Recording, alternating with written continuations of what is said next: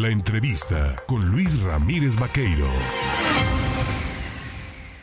Son las 8 de la mañana con 31 minutos. Mire, le contaba yo a usted hace unos instantes y platicábamos también con la integrante pues de el Barzón veracruzano, Teresa Carvajal, sobre esta reunión que tuvo la Comisión de Hacienda y Crédito Público en San Lázaro, en donde habrían presentado o intentado presentar un dictamen para crear esta figura de crédito de nómina de concobranza delegada y bueno, pues las, eh, posibilidades que tiene de considerar pues violatorios a las garantías de los usuarios de la banca, ¿no? En el tema, eh, un tema complicado y bueno, para hablar de este y otros asuntos, yo le agradezco al diputado federal del PRI, por cierto, felicidades, porque hoy es el aniversario de este instituto político, eh, fue su dirigente estatal y, diputado por el Distrito Federal de Coatepec, José Francisco Yunes Zorrilla. Pepe, buenos días.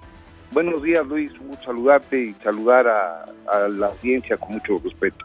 Oye, pues eh, eh, empezando primero por esto, ¿no? 93 años de este instituto político. ¿El PRI tiene para dar más o necesita reformarse desde dentro?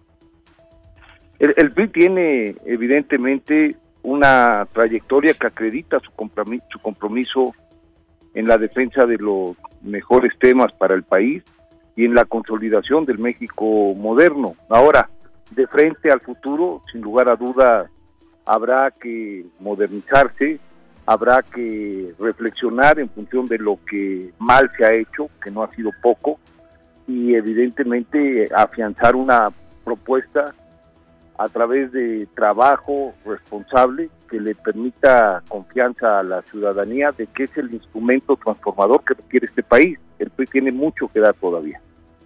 Eh, esta Comisión de Hacienda y Crédito Público, que entiendo pues tiene la representación de todos los partidos políticos, pero tendrá mayoría también legislativa de Morena, eh, intentando pasar una reforma que podría convertir, pues, o hacer un retroceso eh, en esto del tema de la explotación casi tipo porfirista con pues la instalación casi casi de tiendas de raya, inhibir el empleo, el tema de los créditos casi casi pues en donde el trabajador se queda sin salario por pago de deudas, ¿no?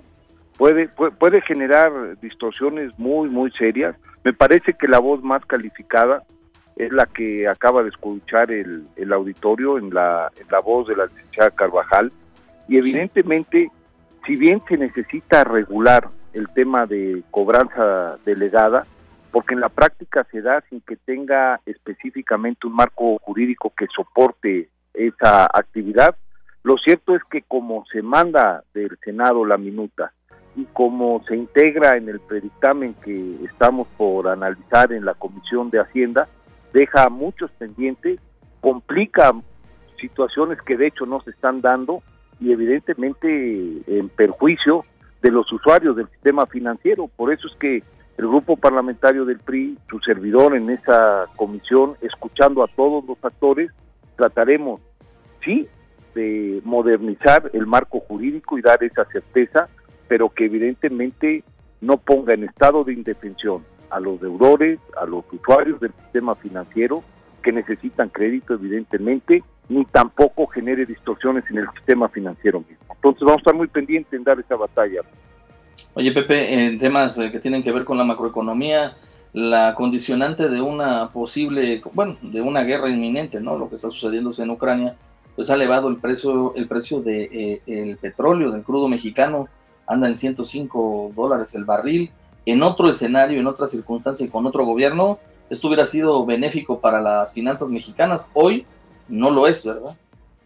No, no lo es porque el país ha caído últimamente de manera dramática en su capacidad de producir petróleo, porque ideológicamente, más que exportar petróleo, pretende resguardarlo para otro tipo de funciones y esto pues en gran medida implicará fuertes presiones para las finanzas públicas nacionales, empezando por los aumentos del gas LP y los aumentos de la gasolina.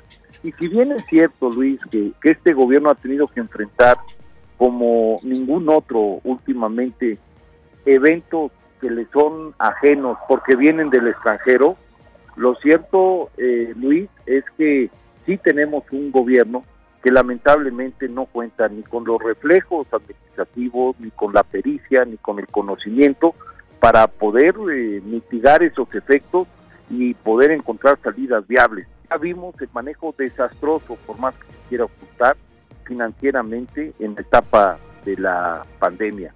Mientras que economías como las nuestras, mientras que gobiernos del OCDE, países del OCDE, perdón, como el nuestro, ya están en este momento en los niveles de producción que tenían antes de la pandemia, nosotros estamos muy lejos en otro estancamiento porque se empecinó el gobierno en no reaccionar, ni modificó las medidas fiscales, ni reorientó el gasto, ni apoyó el sector productivo, se fue como si no hubiese pasado nada con los programas sociales que diseñó previo a la pandemia y con una política fiscal restrictiva previo a la pandemia. Y lo mismo va a suceder en el conflicto económico que trae la guerra. Vean cómo está el peso, vean cómo están el precio de los energéticos y no hay reacción. Insisto, no es culpa del gobierno ni del país lo que pasa en Rusia o lo que pasó con la pandemia, pero sí, es responsabilidad del gobierno encontrar soluciones y aquí lo único que vemos como solución es quedarse con los brazos cruzados. Decía la cuarta transformación y a través de sus representantes populares que primero los pobres, y sí, primero los pobres, adiós a las escuelas de tiempo completo, ¿no?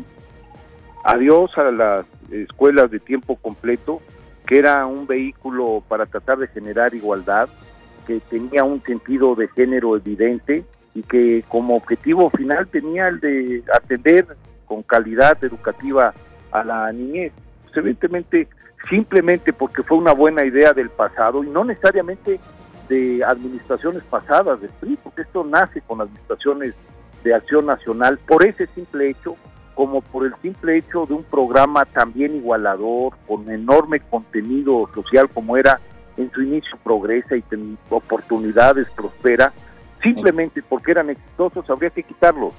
Es esta intención de borrar todo lo bueno de ayer para simple y llanamente en el discurso muy socorrido, por cierto, por una enorme mayoría de echarle la culpa al, al, pasado, pueda tener vigencia un gobierno que ha sido incompetente a los momentos de definición puntual para el país, como ha sido el presente a nivel federal. Pues como siempre, mm, José Francisco Yunes Zorrilla, Pepe Yunes, te agradezco el platicar con el auditorio en este marco del 93 aniversario del Partido Revolucionario Institucional, haciendo el análisis de esta circunstancia macroeconómica que enfrenta el país y como siempre pues estamos en contacto. Te mando un abrazo, Pepe. Gracias Luis por la oportunidad, un saludo a todo el equipo y a quienes nos hacen favor de escuchar. Estoy aquí a sus órdenes. Gracias. Ahí está el, diputado federal eh, por el distrito de Perote, de, bueno, distrito Coatepec, que incluye Perote, este José Francisco Jones Zorrilla.